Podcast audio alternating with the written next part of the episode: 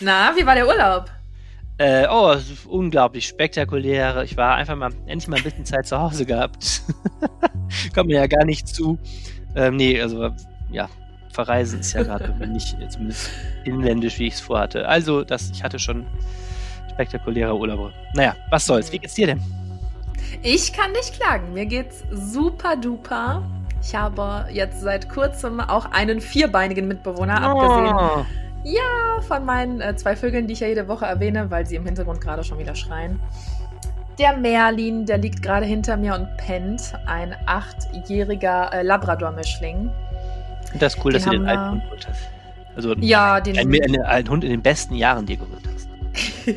ja, ich habe äh, gelesen, ab acht Jahren gelten die Hunde ja schon als Senioren. Mhm. Und ähm, ja, er tat mir echt leid. Also im Tierheim ging es ihm so mies. Er war jetzt nur zwei Wochen da.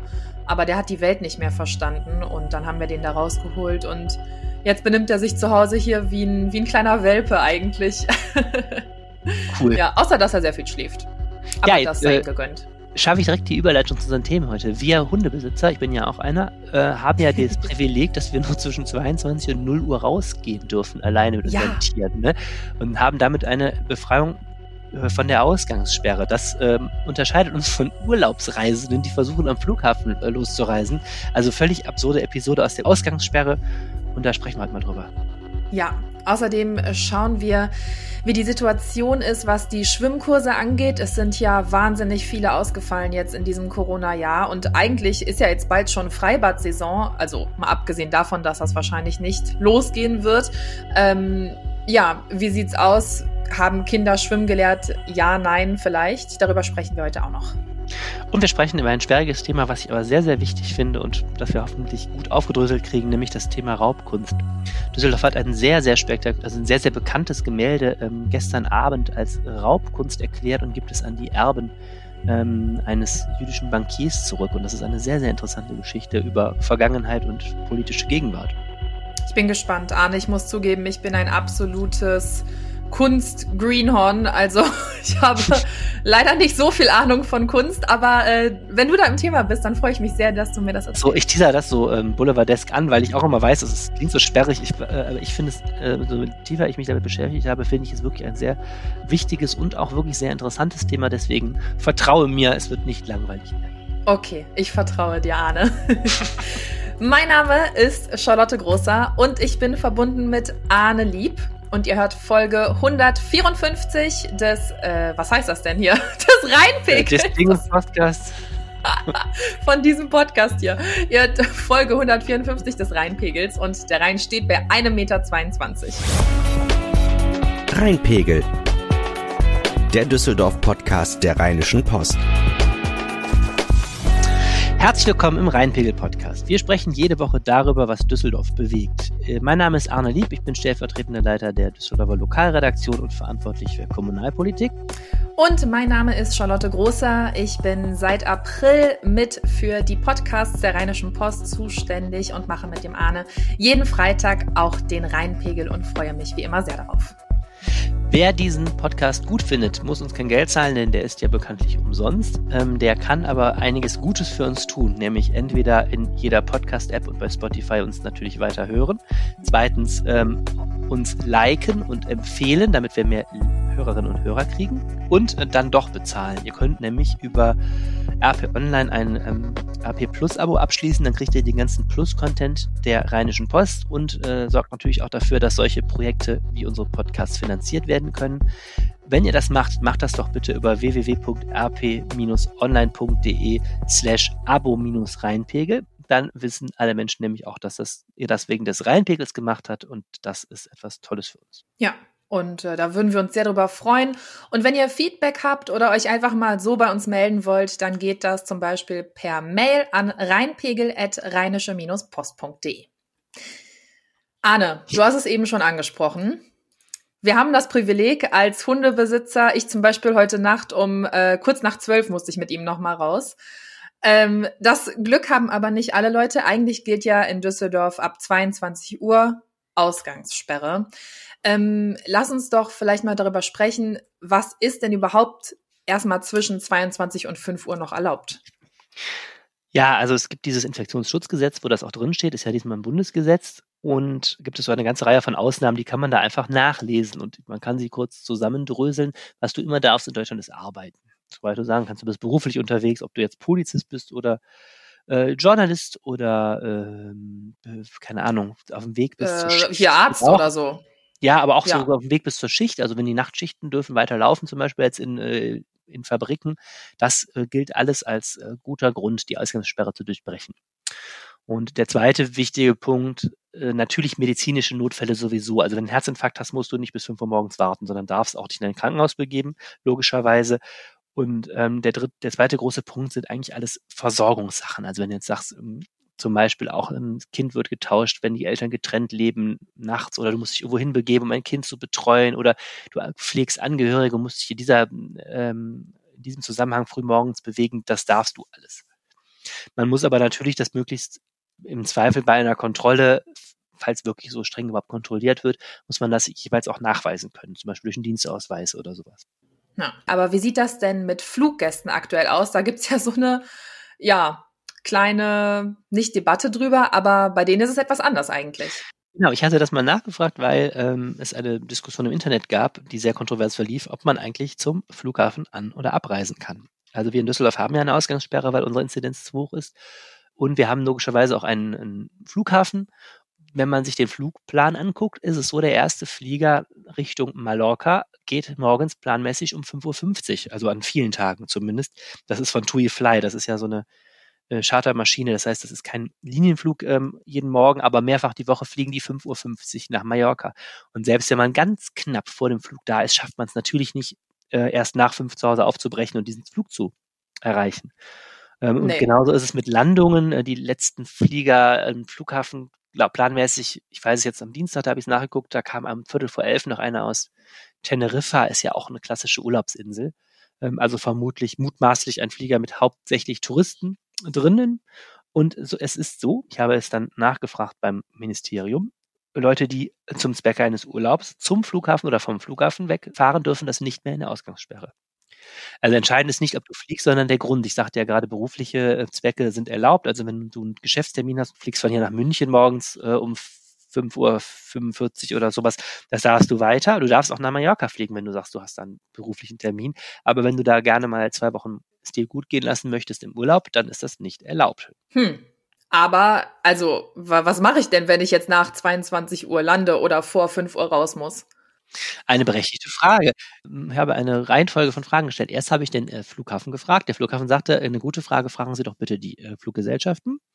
Dann habe ich die Fluggesellschaften gefragt und Condor hat eine Sprecherin gesagt, eine gute Frage, fragen Sie doch bitte die Fluggäste. Denn ähm, wenn du ein Ticket bei, ähm, bei, bei Condor buchst, also überhaupt, wenn du ein Ticket buchst äh, für ein Flugzeug, fragen die dich ja nicht, was du davor hast. Also bei TUI, die wissen es natürlich etwas genauer, weil die normalerweise ja auch pauschal die auch das Hotel noch mitvermitteln. Aber bei Condor ähm, zum Beispiel, ähm, die ziehen sich dann darauf, hin zu, darauf zurück, dass sie sagen, naja, du gibt ja auch, wenn du jetzt zum Beispiel zu einer Beerdigung nach Mallorca möchtest, darfst du das auch. Also am Schluss spielen die Airlines jetzt den Ball wieder zurück zu den Passagieren. So, jetzt hat TUI reagiert und hat diese 5.50 Uhr nach Mallorca-Flüge schon mal alle immer um zwei Stunden verspätet. Also die entscheiden das jetzt Tag für Tag und ähm, schieben die einfach zwei Stunden nach hinten, sodass du bequem um nach fünf aufbrechen kannst, weil die das Problem auch sehen. Äh, bei den Ankünften ist das bis jetzt nicht geplant, wenn ich das richtig sehe. Hm. Okay, aber ist ja schon mal gut, dass die da irgendwie drauf eingehen. Ähm, müssen denn Fluggäste dann, wenn sie jetzt doch äh, innerhalb der Ausgangssperre rausgehen, um eben in den Urlaub zu fliegen oder nicht aus beruflichen Gründen wegzufliegen, mit irgendwelchen Strafen rechnen? Also inzwischen ist die Frage geklärt wegen unserer Berichterstattung, nämlich äh, der Düsseldorfer Oberbürgermeister Stefan Keller, der hatte am Donnerstag das klassische wöchentliche Corona-Pressegespräch. Die machen momentan immer so ein Sammelgespräch, wo man alle Fragen stellen kann, die einem zu Corona den Nägel brennen als Journalist. Und da hat unsere Kollegin Verena Kensbock wegen unserer Berichterstattung auch mal nachgefragt. Und da sagte er ganz klar, wir werden niemanden am Flughafen warten lassen bis 5 Uhr morgens oder mit Sanktionen belegen. Äh, das sei eine Detailfrage, die an der eigentlichen Diskussion vorbeiführe und nicht den Kern der Ausgangsbeschränkungen treffe. Also kurz, äh, Düsseldorf macht keine Jagd auf Flugpassagiere, die in der, zu Zeiten der Ausgangssperre unterwegs sind. Auch das hat wieder online bei uns eine ziemliche Kontroverse ausgelöst, weil andererseits kann man auch argumentieren, Gesetz ist Gesetz. Es ist ja schon bemerkenswert, wenn dann die Behörden sagen, na ja, ähm, diese Ausnahme gibt es bis jetzt in dem Gesetz nicht, aber wir kontrollieren das nicht. Aber so ist es und es ist natürlich auch richtig. Also es ist ja auch ein bisschen widersinnig, die Menschen sitzen dann mit 100 Leuten in einem Flieger zusammen. Wenn die einzelnen Pkw anrücken, und wirklich nachweisen können, dass sie dann Flug haben, dann ist das sicherlich nicht ein großer, ein großes Problem, was den Infektionsschutz angeht. Die Klärung muss man dann wahrscheinlich auf höherer Ebene mal hinführen. Also die Airlines sagen, sie müssen, sie fordern eben, dass das, dass das Infektionsschutzgesetz mal verändert wird und dass diese Ausnahme eben eingefügt wird. Und wir müssen auch damit leben momentan, dass dann es immer noch erlaubt ist in Deutschland mehrere, mehrere wöchige Auslandsaufenthalte für zu Zwecken des Urlaubs anzutreten, aber nicht mehr erlaubt ist, vor seine eigene Haustür zu treten nachts. Also es sind schon ähm, ordnungsrechtlich ziemlich verrückte und auch präsente Zeiten, finde ich. Ja, auf jeden Fall. Ja, aber dann ist ja schon mal gut. Zumindest, äh, dass man bisher dann nicht mit irgendwelchen Strafen oder Sanktionen rechnen muss. Ansonsten habe ich gelesen, äh, in Köln hat der Express so eine Reportage gemacht, die sind irgendwie durch die Stadt gegangen, durch, so soziale Brennpunkte und äh, berichten da, dass es teilweise wohl auch Praxis ist, den Hund im Haus zu verleihen. Also dass man sagt, die Nachbar, wenn die Nachbarn nochmal Lust haben, rauszugehen, dann schnappen die sich da einen Hund und dann äh, freut sich der Hund, dass er nochmal raus darf und dann dürfen die raus. Also sonst, der Trend geht zum Leihhund, dann darf man also auch immer noch vor die Tür gehen. Oh nein, oh, das würde ich aber nicht machen. den Hund da einfach verleihen. Neben Geschäft naja, gut. Tierbesitz. ja, wirklich. Die Leute werden kreativ. Ja, ne? Oh Mann. Wenn wir schon beim Thema Urlaub gerade waren, da ist ja so, also was, was machst du gerne für Urlaub? Also ich äh, liebe es ja, ach, eigentlich ganz furchtbar, ne? Ähm, Pauschalurlaub, so den ganzen Tag am Strand oder an der, am Pool liegen im Hotel, all inclusive mir einen Cocktail nach dem anderen reinpfeifen, schön essen und dann falle ich irgendwann nachts um eins, voll gefuttert und angetrunken ins Bett. Du bist genau der Mallorca, die Mallorca-Reisende, von der wir gerade geredet haben. Ich sehe das schon. Okay. Ja, leider schon. Aber, äh, oh Gott, bitte kein Ballermann. Also das, äh, keine Partyreisen. Habe ich noch nie gemacht, auch nicht, als ich jünger war und werde ich auch, glaube ich, nie machen. Okay. Aber, das ist jetzt die perfekte Überleitung, um diese Art von Urlaub zu machen, äh, die du machst, sollte man möglichst schwimmen können. Genau, darauf wollte ich hinaus. ist nämlich sehr schlecht, wenn man nicht schwimmen kann und dann in den Pool hüpft. Ja. Ähm, ist aber ein Problem jetzt während Corona, dass viele, ja vor allem Kinder, nicht schwimmen lernen konnten, weil die ganzen Schwimmkurse ausgefallen sind. Weil die ganzen Schwimmbäder schon zu sind, ne? Ja, genau. Wie hast du früher schwimmen gelernt? Ja, sehr spät. Für großem Widerwillen, äh, ich vermute, ich weiß nicht, in der ersten Klasse befürchte ich. Heute können die Kinder ja schon teilweise so wahnsinnig früh schwimmen, aber ich habe ja. nie eine besondere Neigung äh, zum Wasser verspürt. Keine Ahnung. Okay. Aber ich weiß, ich hatte so ein Seepferdchen in der Hose. Ich werde es irgendwie gelernt haben, auf jeden Fall. aber dann in der Schule ganz klassisch? Ich glaube schon. Also da habe ich mit meinem Seepferdchen ja. gemacht, da, da, erinnere ich mich an diese dramatische Prüfung. Ich meine, ich habe sogar oh, noch Gott. auf Bronze, auf Bronze habe ich es auch noch gebracht, glaube ich. Boah, ich weiß noch, also mein Vater kannte da nichts. Der hat mich einfach immer am Badeanzug gepackt und ins Wasser geworfen. Ja, okay. er spart, er spart die Schwimmkurse. Ja, wirklich. Wenn ich untergegangen bin, hat er mich hochgezogen und ich konnte auch erst tauchen, bevor ich schwimmen konnte. Tauchen konnte ich wie so ein Delfin. Aber ähm, ja, irgendwann hat es dann mit dem Schwimmen geklappt. Deswegen einen Schwimmkurs hatte ich nie. Aber eigentlich ist das ja die richtige Methode oder die bessere Methode, sagen wir mal, schwimmen zu lernen. Ja. Ja, und von denen sind eben viele ausgefallen. Okay, aber jetzt, äh, Düsseldorf hat eine Reihe von Schwimmbädern, das ist eine große Stadt. Wie viele Schwimmkurse gibt es denn da hier momentan eigentlich, wenn, wenn es Schwimmkurse gibt, so ungefähr?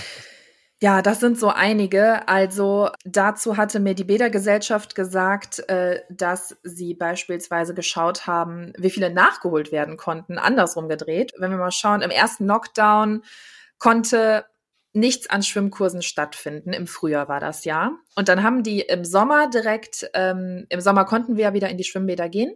Teilweise zumindest die Freibäder hatten ja offen, also mit Einlasskontrollen und Beschränkungen und so weiter und Terminen, aber es ging. Und da äh, gab es von der Bädergesellschaft direkt zehn Intensivschwimmkurse. Da waren A, acht Kinder drin. Also im mhm. Grunde haben 80 Kinder in dem Sommer zumindest schwimmen gelernt. Das ist schon mal gut. Und äh, nach den Sommerferien sollte das dann auch direkt weitergehen. Ab September gab es dann noch weitere Kurse und da konnten immerhin 80 Prozent nachgeholt werden von dem, was alles im ersten Lockdown verpasst wurde. Mhm. Und das war aber im Sommer, als die Schwimmbäder noch auf waren. Wie ist es aktuell? Also ich meine, über online äh, in der heimischen Badewanne kann man wahrscheinlich sehr schlecht schwimmen lernen. Ne? Ja, das ist aktuell ein großes Problem, weil ähm, ab dem 29.03. war es wieder erlaubt, dass Schwimmkurse stattfinden können. Deswegen wurden in den Osterferien auch wieder so ein Kurs nach dem anderen rausgehauen. Da gab es Kurse für insgesamt 60 Kinder, vier bis sechs Jahre alt waren die.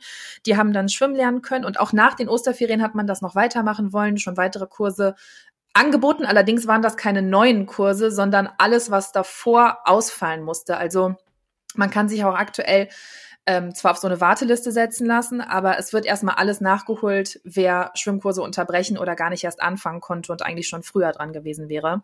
Ja, und jetzt, seit die Notbremse gilt, geht wieder gar nichts mehr und die Bädergesellschaft hofft jetzt darauf, dass das im Sommer wieder möglich sein wird. Okay, aber jetzt, man, man kann solche Kurse natürlich irgendwie verschieben und nachholen. Ist das denn ein Problem? Denkt die zum, denken auch andere, ob man das aufholen kann? Ja, also ich habe darüber auch mit der DLRG gesprochen, mit der Deutschen Lebensrettungsgesellschaft hier in Düsseldorf und die sagen ganz klar, nein, kann man nicht nachholen. Also die Schiene, die die Bädergesellschaft fährt, ist quasi ähm, ja so ein bisschen das Gegenteil von dem, wie die DLRG es äh, macht. Die wird sobald es geht, wieder Kurse anbieten. Und natürlich werden dann auch Leute darin sein, die sie vorher nicht machen konnten. Aber die DLRG sagt, dieser, diese Verzögerung, die ist so groß, dass man nie im Leben alle Leute in die Kurse bekommt, die quasi jetzt schwimmen lernen müssten und die schon im vergangenen Jahr hätten schwimmen lernen müssen, weil das ist ja auch eine begrenzte Kapazität, was ähm, die Gelder angeht, was die Schwimmlehrer angeht. Die machen das ja bei der DLRG alle auf einer freiwilligen Basis, also da gibt's auch kein Gehalt für und dementsprechend ist es schwierig. Die, ähm, die hatte mir dann auch noch so ein paar Tipps gegeben, was man machen kann, zumindest so ein bisschen, auch wenn keine Kurse stattfinden. Was wären das denn für Tipps? Ähm, ja, es geht dabei vor allem um Wassergewöhnung. Jetzt ist natürlich die Frage, hat man einen Erwachsenen, der schwimmen lernen muss oder ein Kind, das schwimmen lernen muss? Bei Erwachsenen nehme ich an, die sind schon ans Wasser gewöhnt, aber gerade bei jungen Kindern kann man es machen. Das fängt schon in der heimischen Badewanne an. Also die Kinder im Wasser spielen lassen, mhm. denen die Angst davor nehmen. Wenn man im Sommer die Möglichkeit hat, die mal in den Pool draußen setzen, wenn man irgendwie einen Garten oder einen Balkon hat oder so. Aber wichtig, dabei niemals Kinder aus den Augen lassen. Auch wenn man denen so einen äh, Schwimmring umzieht oder Schwimmflügel anzieht. Das Problem ist, Kinder trinken leise und äh, deswegen niemals aus den Augen lassen, auch wenn man das Gefühl hat, die sind doppelt und dreifach gesichert. Aber so kann man denen auf jeden Fall schon mal die Angst vorm Wasser nehmen, falls sie denn welche haben. Mhm. Und es so sobald es losgehen kann, den Kindern und den Lehrern etwas leichter machen. Okay, also Wassergewöhnung, aber ich meine, irgendwo jetzt sich selber Schwimmen beibringen, ist wahrscheinlich gerade ähm, Unterbacher See ist ein bisschen frisch momentan. Wenn man nicht gerade einen Pool hat oder sowas, ist das wahrscheinlich eher nicht so angesagt gerade. Ne? Ja, genau. Und ähm, ich hatte es dir ja eben schon gesagt, wie ich es gelernt habe, einfach reingeschmissen und äh, die taucht schon wieder auf. Das ist halt keine Praktik, die man heutzutage mehr so macht. Also es soll den Kindern schon vernünftig beigebracht werden. Eben auch, damit man keine Fehler beim Schwimmen macht, damit man lange Ausdauer hat, Arme und Beine korrekt bewegt. Wichtig ist dabei auch, wenn die Schwimmbäder irgendwann mal wieder aufmachen, mhm. und man hat noch keinen Kurs, möchte aber trotzdem schon mal mit seinem Kind üben. Wichtig auch immer im Nichtschwimmerbereich bleiben. Ähm, selbst wenn man das Gefühl hat, okay, die können jetzt die ersten Züge machen, ohne Hilfe oder vielleicht nur noch mit einem Schwimmflügel oder so einem Schwimmbrett, immer da bleiben, wo man stehen kann und es nicht selber riskieren, sondern dann eben leider abwarten, bis man an der Reihe ist mit seinem Kurs oder wenn es halt eben in der Schule wieder losgeht.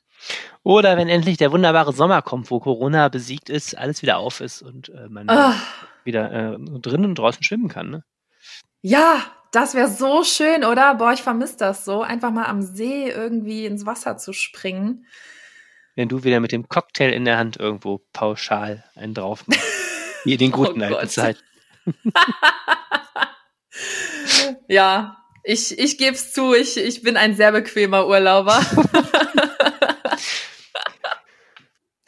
Kommen wir jetzt mal zu einem ganz anderen Thema. Stichwort Raubkunst. Also bei Raubkunst habe ich diese alten Werbungen aus dem Kino im Kopf, weißt du, wo das Kind mit seiner Mutter vom Gefängnis singt für den Vater, der irgendeine DVD gebrannt hat. Ja, so das weißt du, ja. Raubkopierer sind Verbrecher, ja, diese Kapsel. Ja, ich hab, kürzlich habe ich noch irgendwann eine alte DVD reingeschoben, da kam das, das war stimmt. Das war super. Ja, aber über so eine Art von Raubkunst sprechen wir in diesem Fall nicht, sondern es geht um. Äh, nein, es ist auch nicht der, ähm, der Begriff ist so ein bisschen komisch, finde ich auch, weil ich denke beim Raub immer an so ein, jemand mit so einer Strumpfmaske und so einer äh, Pistole, der in so eine Bank reinstürzt und sich irgendwie das, das mit so einem Sack Geld dann rausrennt. Ne? Ähm, ja. Also Raubkunst ist eben ein, ein Begriff, der, der umfasst diesen Fall ähm, Kunstwerke, die ihren äh, Besitzern, Eigentümern entzogen wurden, unrechtmäßig, vor allem aus politischen Gründen. Ähm, das kann auch der klassische Raub gewesen sein. In Deutschland denken wir zum Beispiel an die Reichspogrom nach 1938, wo ja auch wirklich Wohnungen geplündert worden sind.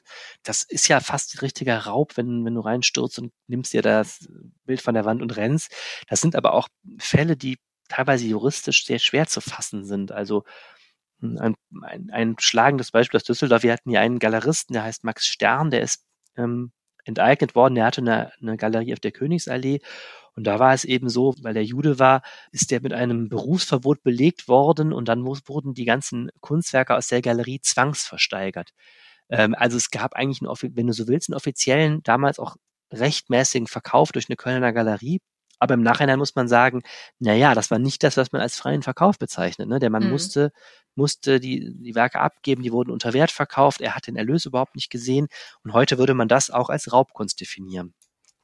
Okay. Und man sieht jetzt an dem kleinen Beispiel schon, es ist eine äh, politisch, historisch und auch moralisch sehr, sehr schwierige Materie und sie ist sehr, sehr aktuell, weil man sich über Jahrzehnte dieses Thema Raubkunst dieses Themas Raubkunst überhaupt nicht angenommen hat und eigentlich erst seit den 90er Jahren wirklich geguckt wird, was damals auf die Nazi-Zeit äh, bezogen, was damals für Unrecht geschehen ist und versucht wird, da jetzt in einer Zeit, in der die Zeitzeugen längst nicht mehr leben, dieses Unrecht aufzuarbeiten sozusagen. Na, okay. Ähm, um was für ein Kunstwerk geht's jetzt in diesem Fall konkret? Ja, der Fall ist jetzt sehr, sehr interessant, weil es um das mit Abstand bedeutendste Kunstwerk geht, in Düsseldorf gesehen, wo über Raubkunst diskutiert wurde. Vielleicht kennst du oder kennst du noch aus der Schule Franz Marc, berühmter expressionistischer Maler, mhm. eigentlich so der Klassiker und schon auch so einer der Maler, äh, von denen sich viele gerne mal so ein Kunstdruck ins Wohnzimmer hängen, weil es, es schön ist, hat äh, so ein religiöser Mensch, hat viel Tierbilder gemalt und ist sehr jung verstorben. Ich meine, so 36 war der, glaube ich, äh, ist im Ersten Weltkrieg gefallen und hat deswegen auch ein relativ geringes äh, äh, Werk hinterlassen, also nicht eine so wahnsinnig große Zahl von Bildern ähm, und ist ein totaler Klassiker der Moderne. Also so jemand, den man gerne natürlich in jedem Rundblick zum, zur Kunstgeschichte hängen hat. Und das hat auch unser Museum Kunstpalast, also unser städtisches Kunsthaus, die haben ja, momentan ist sie geschlossen, immer so eine Dauerausstellung mit so Highlights der, der Kunstgeschichte und da ist dieser Franz Marc schon eines der Spitzenwerke gewesen und mhm. ist auch sehr viel wert. Also da gehen die Schätzungen immer ziemlich auseinander, weil auch die Frage ist, hat man einen Vergleich für solche Gemälde, also so zwischen 15 und 30 Millionen habe ich gehört, äh, ist dieses Werk wert, wenn man es zur Versteigerung bringt. Krass. Wie heißt das Werk? Äh, Füchse. Füchse. Das sind also ist ein abstraktes ähm, Werk, wo so also halb abstraktes Werk, äh, wo Füchse äh, zu erkennen sind als Motiv. Mhm. Und es das heißt auch Füchse. Und äh, was ist dann damit während der NS-Zeit passiert? Genau, das ist jetzt eben die große Kunst, solche Dinge überhaupt äh, aufzuarbeiten. Also dieses Werk, was unbestritten ist, gehörte einem jüdischen Bankier, der hieß Kurt Gravi. Und dieser Mann, auch das ist unbestritten, wurde von den Nazis verfolgt. Er ist im KZ Sachsenhausen inhaftiert gewesen und es ist ihm kurz danach gelungen, aus Deutschland zu fliehen. Dieser Kurt Gravi ist nach Chile gegangen, wie viele, viele deutsche äh, Exilanten, weil er da Familie hatte. Und mh, hm, dann hat sich jetzt eine Erbengemeinschaft vor einigen Jahren bei der Stadt Düsseldorf gemeldet und hat gesagt, dieses Gemälde Füchse sei Raubkunst. Und erst hieß es, er habe es noch in Deutschland verkaufen müssen im Zuge seiner Flucht. Und inzwischen ist durch Recherchen, ähm, das ist wirklich dann so eine Detektivarbeit. Ne? Du kannst ja keinen mehr befragen, der damals dabei war. Es sind heute die Erben, die diese diese Ansprüche geltend machen. Und ja. es ist dann gelungen, durch eine Akte aus dem Museum of Modern Art in New York nachzuweisen, dass Folgendes passiert ist. Dieser Code Gravi hat es geschafft, dieses Kunstwerk über einen Mittelsmann, also einen Freund, zu verschiffen. Die haben das also in irgendeine Box getan und auf ein Schiff gekriegt und das ist nach New York gelangt. Und dort ist es dann verkauft worden. Erst hat er es angeboten, eben diesem Museum of Modern Art. Die, ähm, dieser Deal kam aber nicht zustande und dann hat er es verkaufen lassen. Und zwar an einen Menschen, der überhaupt nicht unter Nazi-Verdacht stand, nämlich ein, ein Regisseur, William Dieterle hieß der. Mhm. Und der galt als eigentlich als Förderer von solchen Exilanten, hat ähm, dann nach dem Krieg auch noch Bundesverdienstkreuz oder Verdienstorden der Bundesrepublik bekommen. Also äh, jemand, der äh, eigentlich ein Helfer von Exilanten war. Und äh, das Geld hat der Kurt Gravi eben verwenden müssen, um sich da eine neue Existenz in Chile aufbauen zu können. So, das war der Sachverhalt. Und ähm, jetzt ist eben die Frage, ist es dann Raubkunst oder nicht? Und ähm, das ist eben schwer zu sagen. Also juristisch ganz klar gäbe es darauf keinen Anspruch. Also wenn diese Erben jetzt zum, zur Staatsanwaltschaft gegangen wären, hätten gesagt, hier, wir erstatten, oder so Polizei hätten gesagt, wir erstatten Anzeige, uns ist damals, äh, unserem Vorfahren ist damals ein Kunstwerk äh, geraubt worden, dann wäre das wegen Verjährung nicht mehr verfolgt worden. Und auch zivilrechtlich wäre das vor einem Gericht äh, kein Fall gewesen. Hm, jetzt ist es aber so, dadurch, dass es eben diese moralische und historische Verpflichtung gibt, hat sich Deutschland verpflichtet, diese Fälle nun sich nochmal anzuschauen und, so heißt es in so einer Erklärung, die Deutschland unterschrieben hat, eine faire und gerechte Lösung zu finden. Das heißt, die Frage ist, ne, ist eben so eine Mischung aus juristischer und, und moralischer Bewertung. Ähm, ist damals Unrecht geschehen? Ist das wirklich ein, ein Entzug dieses Bildes gewesen und muss man das deshalb jetzt zurückgeben? Die Stadt Düsseldorf hat gesagt, nein, weil die Kriterien nicht erfüllt sind. Es gibt eben also einen Kriterienkatalog, wann es sich um Raubkunst handelt. Und die haben gesagt, naja, also der Verkauf, der ist in New York passiert, also nicht im NS-Machtbereich. Ne? Der, ähm, der verkauft, man weiß den Kaufpreis nicht, aber es sieht so aus, als hätte der damals auch ganz anständig Geld dafür gekriegt und er konnte auch über das Geld frei verfügen. Ähm, mhm. Das heißt, die, die Stadt Düsseldorf hat vor drei Jahren gesagt, nee, nee, stopp, also wir geben das nicht zurück in diesem Fall, wir glauben, das ist keine Raubkunst nach diesen Kriterien. Und die Erben haben aber gesagt, doch. Und dann in solchen Fällen ist es möglich, ein Gremium anzurufen. Es gibt eine sogenannte beratende Kommission, heißt sie. Das ist ein Gremium in Berlin, was da sitzt mit sehr, sehr hoch dekorierten Menschen. Also der Vorsitzende momentan ist der ehemalige Präsident des Bundesverfassungsgerichts, Hans-Jürgen Papier. Und auch ansonsten haben die Menschen alle sehr beeindruckende Vitas und äh, sehr viele Doktortitel. Und die sollen eben diese sehr, sehr strittigen Fälle dann betrachten. Und das ist dann auch passiert per Videokonferenz im März. Und diese Kommission hat überraschend gesagt, doch, doch, also ähm, ja, das war außerhalb von Deutschland, aber wir kennen an, dieser Herr Gravi ist völlig unzweifelhaft verfolgt worden. Ähm, er, er, ist sozusagen um sein Bild gebracht, was er sonst nicht hätte äh, verkaufen müssen. Und aus unserer Sicht ist eine Rückgabe hier an die Erben angezeigt. Äh, das hat für ziemlich viel Wirbel gesorgt, das Ganze, weil es eben da diesmal scharfe Kritik gab von ach, diverse Zeitungen haben darüber geschrieben, FAZ und Welt. Es gibt eben eine Linie, die sagt, warum haben wir diese Kommission, wenn die nicht sich an ihre eigenen Kriterien hält? Wenn wir anfangen, plötzlich alles für Raubkunst zu erklären, dann ist die Gefahr eben, dass das zu sehr ausgeweitet wird. Äh, weil eigentlich hätte man auch gut argumentieren können, in diesem Fall, dass keine Rückgabe angezeigt ist. Es gab also eine ganz ordentliche Diskussion. Und jetzt stand der Düsseldorfer Stadtrat vor der Frage, äh, folgen wir jetzt der Empfehlung oder nicht? Denn die Entscheidung fällt eben nicht diese beratende Kommission, die ist, wie der Name schon äh, andeutet, beratend. Und die Frage gibt, ob Düsseldorf das abgibt, die muss der Stadtrat fällen.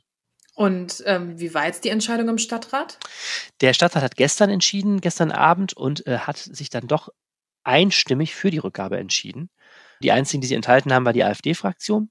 Es gab leider keine öffentliche Debatte, das war im nicht öffentlichen Teil, aber es gab dann ganz klar diese Überlegung, na ja, man kann diese Empfehlung der beratenden Kommission diskutieren, aber Düsseldorf hat sich vorab verpflichtet, dieses Votum auch zu akzeptieren. Also wenn man diese beratende Kommission anruft, dann sagen beide Seiten, die Empfehlungen, die die geben, der folgen wir auch.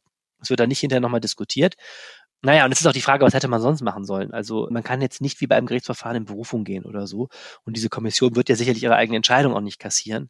Und dem Stadtrat war dann doch wichtig, das Ganze hat ja ich glaube, das wird deutlich aus dem, was ich erzähle, eine hohe moralische und politische Bedeutung. Es geht da um eine, eine, Aufarbeitung von Unrecht und da war es dem Stadtrat eben auch wichtig, jetzt dieses Signal zu setzen. Wir, uns ist wichtig, dass dieses Unrecht von der damaligen Zeit jetzt auch noch aufgearbeitet wird. Ja, ähm, also hatte der Stadtrat eigentlich gar nicht so richtig die Möglichkeit, ähm, die Rückgabe zu verweigern, oder? Da ging die Meinung auseinander. Es gab Juristen, die sogar gesagt haben, es gab da so einen Beitrag in der FAZ, die sogar gesagt haben, es könne sogar vielleicht rechtswidrig sein, wenn man das Kunstwerk zurückgibt, eben wegen dieser umstrittenen Kommissionsentscheidung. Ich glaube, das hat zwei Komponenten. Ich glaube, rein formal, juristisch hätte Düsseldorf dieser, dieser Empfehlung gar nicht folgen müssen. Man hätte auch sagen können, nur wir ziehen uns auf den Standpunkt zurück, wir halten diese Kommission jetzt für unredlich, dann machen wir das jetzt nicht. Ich glaube, man hätte dieses Bild juristisch auch behalten können. Die Frage wäre, was wäre politisch passiert? Ähm, hm. Am Tag vor der Stadtratsentscheidung hat sich der Präsident des Jüdischen Weltkongresses zu Wort gemeldet. Das ist Ronald Lauder heißt er. Das ist der, ich glaube, der Sohn von ST Lauder, der Kosmetikunternehmerin. Ja.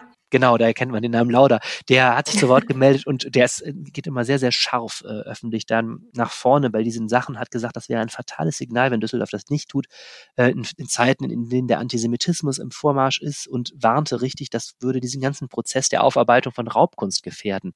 Also das hatte eine, eine internationale Dimension, das Ganze.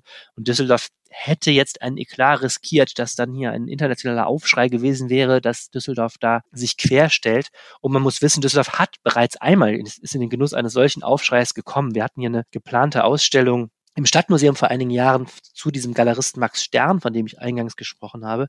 Und mhm. die ist unter, Gott, unter sehr unglücklichen Umständen abgesagt worden. Das hatte auch mit internem Versagen, würde ich sagen, statt intern zu tun. Ähm, und da war das so, dass Düsseldorf plötzlich am Pranger stand als eine Stadt, die sich dieser Aufarbeitung dieser Raubkunstgeschichte querstellt. Das war sehr, sehr unangenehm äh, damals und das ist den Stadtratsmitgliedern auch noch sehr äh, gut erinnerlich und man wusste auch darum, dass es jetzt wirklich darum ging, ein Signal zu senden. Es gibt politisch einen breiten Konsens, dass diese Raubkunstvergangenheit aufgearbeitet werden muss. In Klammern, inzwischen geht es übrigens auch um DDR und um Kolonial. Geschichte. Da gibt's ja auch ähm, die Frage, was macht man mit Kunstwerken, die da geraubt wurden aus bestimmten Gründen. Und politisch ist eben der Wille, da ein klares Zeichen zu setzen. Und deshalb war es letztlich dann doch trotz aller Diskussion ein Konsens im Stadtrat, ähm, dieser Empfehlung zu folgen. Und dass es jetzt an die, an die Erben geht. Genau, das äh, Gemälde wird jetzt sozusagen überschrieben an die oder abgegeben an die, diese Erbengemeinschaft, über die ich leider übrigens nichts weiß. Ähm, es sind wohl die Erben von Stiefkindern von oder einem Stiefkind oder Stiefkindern von Herrn Gravi. Ich wüsste gerne mehr über diese Erben, aber sie sind zum, zumindest nach meinem Wissen noch nicht öffentlich in Erscheinung getreten. Mhm. Das ist natürlich die spannende Frage, was mit dem Gemälde passiert. Ich, man erzählt, das kann ich jetzt auch nur weitergeben von, von Leuten, die sich damit befasst haben. In der Regel werden diese Kunstwerke dann auch schon versteigert und verkauft. Ähm, das hat auch damit zu tun, dass da sehr, sehr hohe Anwaltskosten auflaufen für die Erben. Die müssen die ja begleichen. Und ähm, wenn man eine Erbengemeinschaft hat, hm, stellt sich auch die Frage, ähm, gibt es Alternativen. Wenn da einer ausgezahlt werden will, glaube ich, das wird schwer, ähm, so ein Kunstwerk zu halten. Mhm. Ähm, es gibt aber jetzt auch noch Gespräche mit den Erben. Es wäre natürlich auch denkbar zum Beispiel, dass so ein Kunstwerk dann als Dauerleihgabe im Museum bleibt. Dann hätte man natürlich die zwei Fliegen mit einer Klappe geschlagen. Man hätte einerseits diese historische Unrecht aufgearbeitet, aber man würde dieses Kunstwerk natürlich der Öffentlichkeit zugänglich lassen. Das ist ja auch so ein Thema. Natürlich ist es ein riesen, riesen Verlust, wenn so ein toller Franz Marc möglicherweise nicht mehr öffentlich zu sehen ist. Ne? Das sind äh, logischerweise nicht wiederbringbare Kunstwerke. Und ähm, das ist ja auch eine Komponente. Also man kann da vielleicht darauf hoffen, dass es da eine Lösung gibt, bei der dieser Franz Marc zumindest öffentlich zu sehen sein wird. Das fände ich wäre eine Sache, ähm, die mich zumindest sehr freuen würde. Weil auch da ist natürlich ein gewisses öffentliches Interesse erkennbar. Aber das ist natürlich jetzt Sache der Erben, denn wenn die Eigentümer jetzt des Kunstwerks sind, dürfen die darüber auch verfügen. Es ist sowohl ähm, materiell als auch ideell auf jeden Fall ein sehr, sehr wertvolles und wunderbares Kunstwerk und ich bin sehr gespannt, wie es jetzt weitergeht. Ja, das bin ich auch. Und du hast mich auf jeden Fall jetzt äh, gepackt mit der Story. Also auch wenn ich nicht so der Kunstkenner bin, die Füchse die bleiben mir jetzt, glaube ich, im Kopf. Kannst du mal gucken, kriegst du günstig, habe ich bei der Google-Bildersuche gesehen, äh, kriegst du Kunst, Kunstdrucke, kannst du dir zu Hause immer noch äh, als Kunstdruck an jemanden hängen, wenn es nicht mehr zu sehen ist. Äh, übrigens, wer das Gemälde noch mal sehen will, leider ist es gerade nicht zu sehen, weil ich habe es eben gesagt, im Museum Kunstball, das wird umgebaut. Dieser Sammlungsflügel, wo das äh, eigentlich immer hing, der wird gerade kernsaniert. Ich war kürzlich drin, da ist nur noch der Beton das Betonfundament zu sehen und der Franz mhm. Marc, der ist irgendwo hoffentlich sicher und bei guter Temperatur verwahrt in irgendeinem Depot. Hoffen wir's. Das war der Rheinpegel für diese Woche. Danke, dass ihr mit zugehört habt. Gleich schaut der Wetterstruxi für uns auch noch auf das Wetter für dieses Wochenende für Düsseldorf. Äh, Spoiler, ich glaube, es wird nicht so schön, aber auch nicht so schlimm. Also sind wir mittelmäßig. ja, mittelmäßig. Arne, ich danke dir sehr für diese Woche und es, war, es ist schön, dass du jetzt wieder da bist und jetzt auch erstmal wieder länger, oder? Also jetzt nicht nächste Woche wieder Urlaub. Ja, äh, leider, leider habe ich nicht so schnell wieder Urlaub, genau. Ja, sehr schön auch mit dir. Ich finde es auch schön, dass du uns auch länger erhalten bleibst. Dann äh, machen wir nächste Woche einfach forsch voran weiter, würde ich sagen. Yes, würde ich auch sagen. Wenn ihr euch bei uns äh, irgendwie melden möchtet, dann macht das gerne an rheinpegel.rheinische-post.de. Oder ihr sprecht auf unseren Rheinpegel-Anrufbeantworter, der ist erreichbar unter 0211 9763 4164. Oder bei WhatsApp gerne als Sprachnachricht an die 0171 9038 099.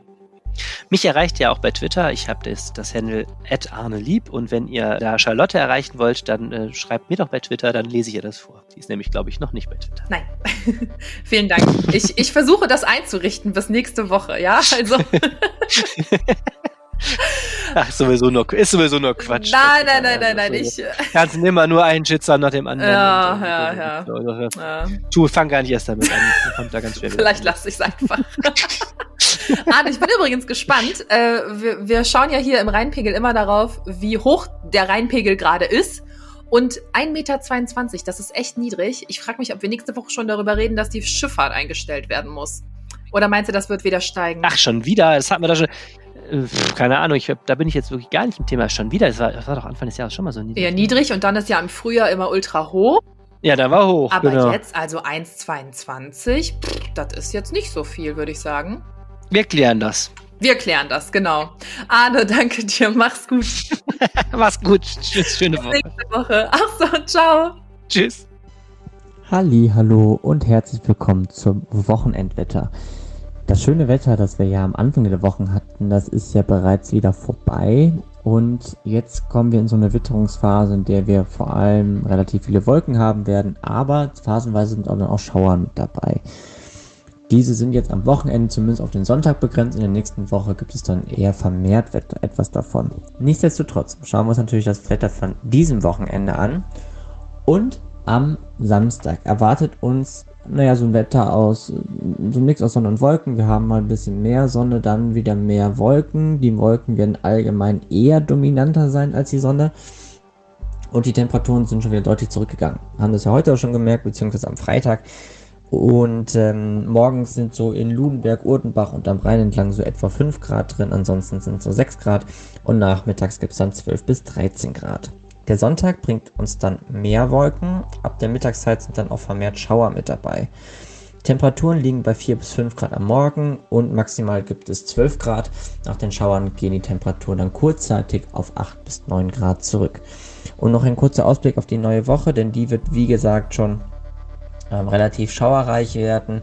Es wird wohl so gerade in Richtung Mitte der nächsten Woche dann ähm, ja auch mal ein bisschen vermehrt Regen geben in Form von Tiefs, die dann mit Fronten durchziehen. Aber das ist jetzt noch alles ein bisschen, naja, Zukunftsmusik.